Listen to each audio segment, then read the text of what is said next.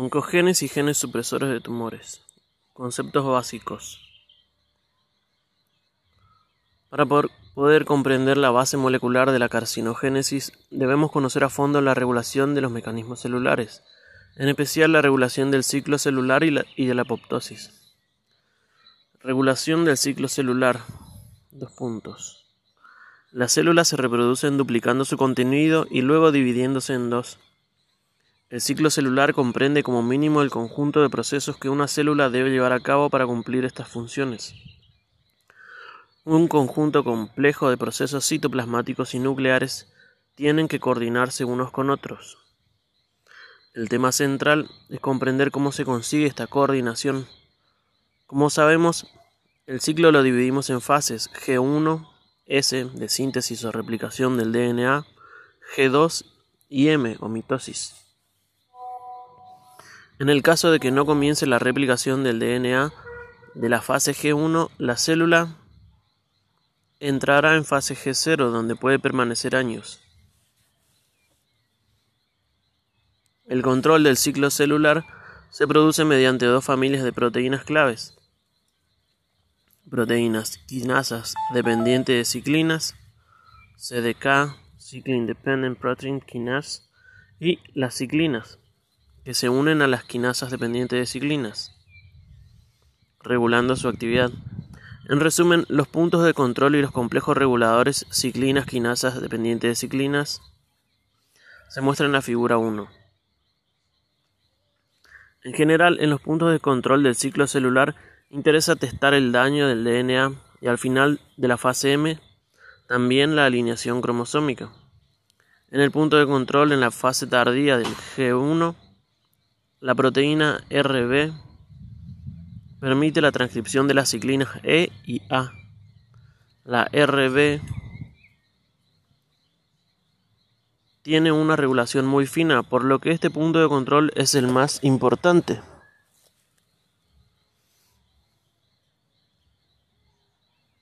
Un resumen de la Rb se muestra en la figura 2. Por otro lado, dentro del ciclo celular intervienen proteínas inhibidoras de los complejos ciclinas, quinasa dependiente de ciclinas. Estas se encuentran resumidas en la figura 3. La proteína encargada de frenar el ciclo en el caso de que, de que el DNA se encuentre dañado es la proteína P53, factor de transcripción de P21. En los casos, en los puntos de control, es capaz de inhibir a los complejos ciclinas, quinasa dependiente de ciclinas, mediante P21. Figura 3. E inducir la apoptosis, o muerte celular programada. Por ello es considerada el guardián del genoma. Regulación de la apoptosis. La apoptosis o muerte celular programada hace referencia a situaciones en las cuales las células activan un programa letal que se encuentra codificado en el genoma, que en un momento preciso selecciona determinadas células para morir. La apoptosis tiene como función biológica principal mantener la homeostasis en distintas poblaciones celulares. Los contrastes morfológicos de la apoptosis en el núcleo son la condensación de la cromatina y la fragmentación nucleosomal del DNA, reducción del volumen celular, apignosis y retracción de pseudópodos. Este mecanismo molecular ocurre con la membrana celular intacta. En el estadio final de la apoptosis se forman los cuerpos apoptóticos, sin que el medio ambiente se entere del proceso. Generalmente las células fagocíticas engullen a las células apoptóticas antes que ocurran estos cuerpos apoptóticos. Esto ocurre iniciado por la activación de un grupo de enzimas que pertenecen a la familia de las cisteínas proteasas, denominadas caspasas. la C de caspasa se refiere a la cisteína proteasa, en tanto que el aspasa se refiere a la propiedad única de la enzima de clivar siempre después de residuos asparticos. Las caspasas activadas clivan muchas proteínas celulares vitales y rompen el andamiaje nuclear y el citoesqueleto. También activan a las DNAsa que degradan al DNA. Las principales vías por las cuales actúan son dos puntos. La vía intrínseca del receptor de muerte, vía intrínseca mitocondrial. Existe otra vía intrínseca menos conocida de la apoptosis por estrés del RE, derivada del mal plegamiento de las proteínas. Todas convergen en una fase común efectora con la activación de caspasa 3. El mecanismo de la apoptosis está regulado por dos puntos las IAPS y APS. El inhibidor de proteínas de la apoptosis son un grupo de proteínas estructural y funcionalmente similares que regulan la apoptosis. Se caracterizan por la presencia de un dominio proteico de repetición, de paréntesis, BIR con B larga, BIR. A la fecha se han identificado 8 IAPS. Los IAPS son inhibidores endógenos de las, de las caspasas y pueden inhibir la actividad de las caspasas uniendo sus dominios BIR conservados a los sitios activos de las caspasas promoviendo la degradación o manteniendo a las caspasas lejos de su sustrato. Y otro, otros mecanismos de regulación de la apoptosis son las familias de las proteínas BCL2. Está comprendida por proteínas proapoptóticas y antiapoptóticas que juegan un rol importante en la regulación de la apoptosis, especialmente en la vía intrínseca, ya que son previas al daño celular irreversible y actúan principalmente a nivel mitocondrial. Todos los miembros BCL2 están localizados en la membrana mitocondrial externa. Son dímeros responsables de la permeabilidad de esta membrana, sea en la forma de canal iónico o a través de la creación de poros. Según su función y los dominios de homología BCL2, entre paréntesis BH es igual a BCL2 homology. Los miembros de esta familia se dividen en proteínas antiapoptóticas, que son BCL2, BCLXL, MCL1, A1 barra BFL1 y BCLB barra BCL2L10 y proteínas proapoptóticas que son VAX, VAC y VOC barra MTD, BLD, BIM, Puma, Noxa, BAT, BMF, HRK y B larga IK.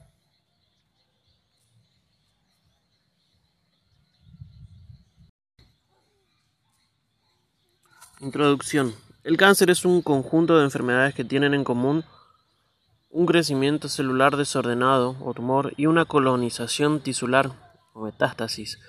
Todo ello determinado por mutaciones en el genoma y las alteraciones epigenéticas. La transformación maligna de una célula acontece por acumulación de mutaciones en unos genes específicos, los cuales son la clave molecular para entender la raíz del cáncer. Estos genes están agrupados en dos familias.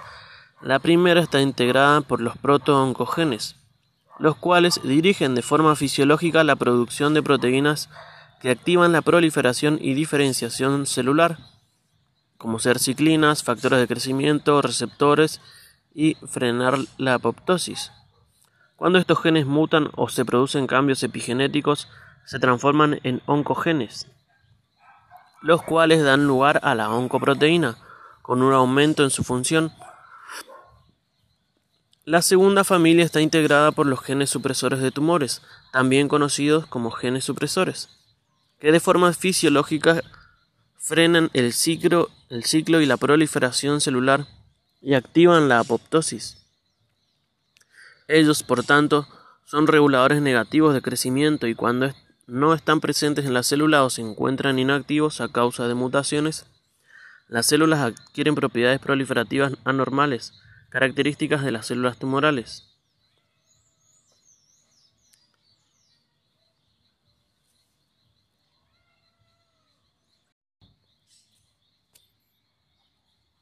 Mecanismos moleculares de transformación celular.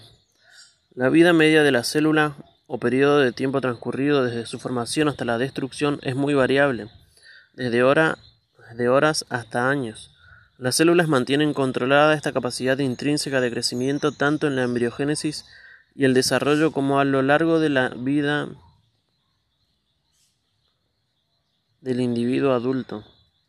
Algunas, como las precursoras hematopoyéticas o las epiteliales, con la vida media muy corta, experimentan una proliferación constante para dar numerosas estirpes celulares. Otras, como las neuronas, dejan de dividirse una vez diferenciadas. Salvo estas, todas las células se renuevan continuamente en un proceso de recambio celular.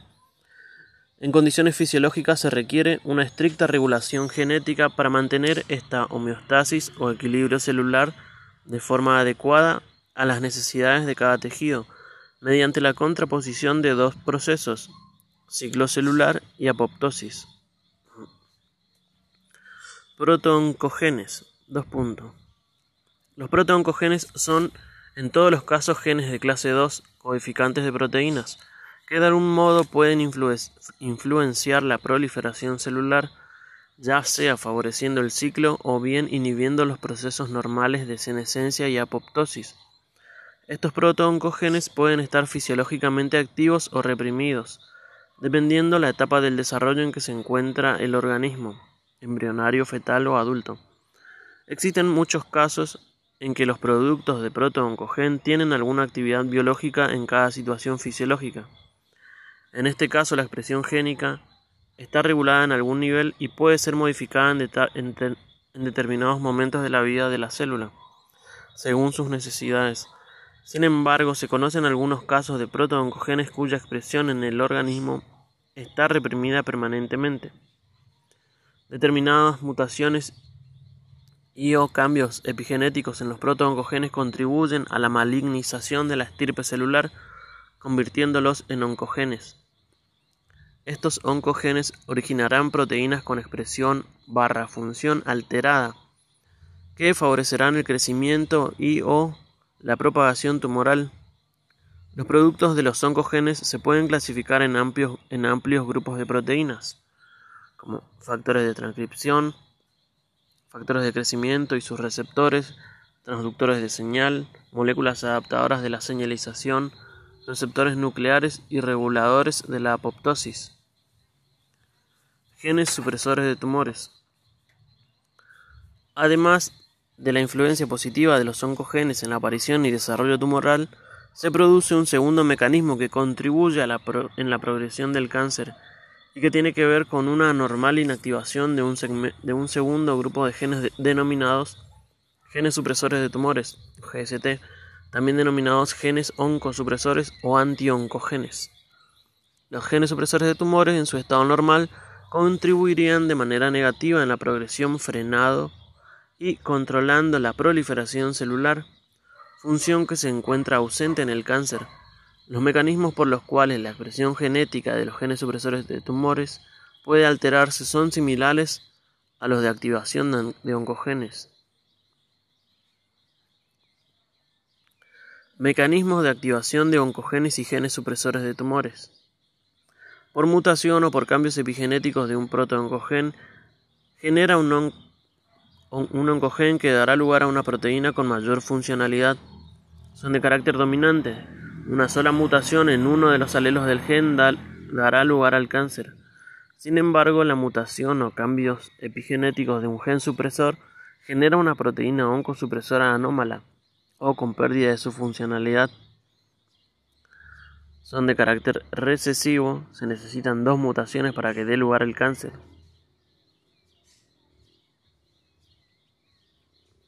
Agentes mutagénicos. Agentes físicos. Las radiaciones ultravioleta, ionizantes y rayos X dañan al ADN de diversas maneras. La, radiación ultravioleta puede generar dímeros de timina. Pueden también formarse sitios apurínicos o apirimidínicos por eliminación de bases. Puede romperse la cadena de nucleótidos o formarse puentes cruzados entre ellas. En el caso de los rayos X y las radiaciones ionizantes, estos pueden generar radicales libres intracelulares, provocando estrés oxidativo, potenciándose el efecto mutagénico. Agentes físicos. Los carcinógenos químicos pueden actuar en dos formas. Pueden por sí mismos interaccionar con el ADN, en este caso son carcinógenos directos, o bien necesitar una modificación previa catalizada por enzimas del propio organismo. En este caso se denominan procarcinógenos. En el caso de estos últimos, el proceso por el cual se vuelven capaces de producir mutaciones se llama activación metabólica. Los intermediarios formados en este proceso se llaman carcinógenos inmediatos y el producto que reacciona con el ADN se llama carcinógeno final o carcinógeno esencial. Por último, se conocen también sustancias químicas que si bien no actúan directamente sobre el ADN son responsables de alterar la biología de la célula o la interacción con su entorno. A esta interacción, a esta alteración del medio, la célula responde provocando mutaciones en su ADN que pueden llevar a transformación maligna. Un gran número de sustancias químicas, como contaminantes ambientales de las que hasta hace poco no se conocía que eran cancerígenos, actúan de esta manera. Ejemplo de estas sustancias son los hidrocarburos policíclicos aromáticos, como el benzopireno, el PCB, aminas aromáticas como el MAP, nitrosaminas como la dimetil nitrosamina o la dietil nitrosamina, compuestos inorgánicos como el arsénico, asbesto, berilio, cadmio, cromo. Agentes biológicos. Algunos virus son capaces de producir transformación, maligna. Virus DNA. Todavía no se sabe a, a ciencia cierta cómo actúan. Algunos portan secuencias de oncogenes virales que toman el comando de la célula huésped modificando su proliferación y muerte. Otro mecanismo propuesto y aceptado es que las proteínas virales se unen a genes supresores de tumores impidiendo su acción normal.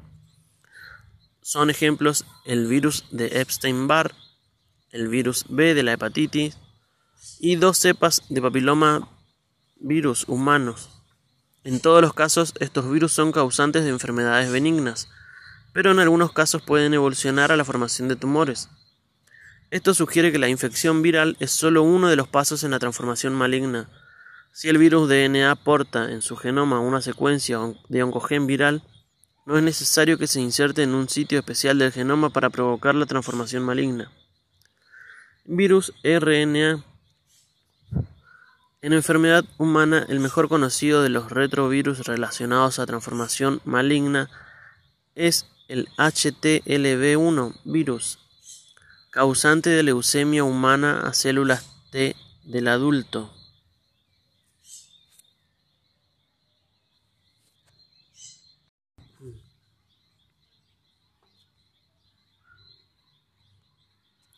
Pérdida del control de la proliferación celular. Proteína REB. Retinoblastoma. RB. Retinoblastoma. El producto del gen supresor de tumores RB ejerce su efecto sobre la primera parte de la fase G1 del ciclo celular. En este periodo o en las células quiescentes, esta proteína es unida al factor de transcripción E2F este complejo tiene dos funciones. En primer lugar, muchos de los genes cuyos productos son esenciales para la fase S de dicho ciclo dependen de la actividad del factor 2 E2F. Por tanto, el retinoblastoma, mediante el secuestro de este factor de transcripción, garantiza que la fase S no pueda ser iniciada. Además, el complejo E2F-RB reprime la transcripción de otros genes. En el punto de restricción de la fase G1 del ciclo celular o cerca del mismo, el RB es fosforilado por el complejo CDK y esta fosforilación causa la liberación de E2F por el retinoblastoma, el cual activa los genes cuya función estaba controlada por el mismo complejo. El retinoblastoma es una enfermedad humana infantil que involucra un tumor de retina. La misma es causada por la pérdida de ambas copias del gen Rb en la banda Q14 del cromosoma 13. También el papilomavirus humano se valen de una proteína temprana denominada E7 capaz de unir a la proteína RB permitiendo la liberación del factor de transcripción E2F, con la consiguiente activación de los genes cuyos productos proteicos son requeridos en los procesos de síntesis celulares que acontecen mientras la célula se, prepara para su división. Factor de transcripción P53 El gen supresor de tumores P53 es considerado por muchos autores como el guardián del genoma, y sus mutaciones se han visto implicadas en aproximadamente 50% de los tumores humanos. Esto no quiere decir que la proteína P53 anormal sea la única causa del 50% de los tumores, pues se acumulan mutaciones en otros genes cuyo efecto combinado es la enfermedad. Sin embargo, las lesiones de P53 tienen un efecto claro sobre la progresión neoplásica. A partir de este gen se sintetiza una proteína que lleva el mismo nombre y se activa cuando la célula se dispone a dividirse, para vigilar la secuencia normal de acontecimientos genéticos que permiten la proliferación celular. Si el, material genético de la célula resulta dañado o si algún sistema de control se desajusta, ésta lo detecta e intenta restaurarlo. Si la lesión no es grave, la P53 detiene la división celular y activa los genes reparadores del ADN. En el bloqueo del ciclo celular interviene la proteína P53 fosforilada como un factor de transcripción que induce la expresión de algunos genes y reprime la de otros. Durante este proceso aumenta la expresión de la proteína P21, que inhibe la actividad quinasa del complejo CDK2-ciclina E necesaria para superar GS barra, G1 barra S. Si el daño es irreparable, entonces P53 desencadena la, apoptosis celular. Si este gen, el de P53, sufre alguna mutación, no permite que la célula sea eliminada mediante la muerte programada. Tampoco se pueden reparar los daños en el ADN y da lugar al inicio del proceso tumoral. La pérdida de la función de la proteína de P53 no solo puede deberse a una mutación en el gen que la origina, sino que existen otros mecanismos que pueden provocar que la célula carezca de un control tan importante como este. Un ejemplo bien estudiado es la infección por el papilomavirus humano, agente causal del carcinoma de cuello uterino, que presenta una proteína temprana denominada E6, la cual se une a la proteína P53 y potencia su degradación mediante la ubiquitina.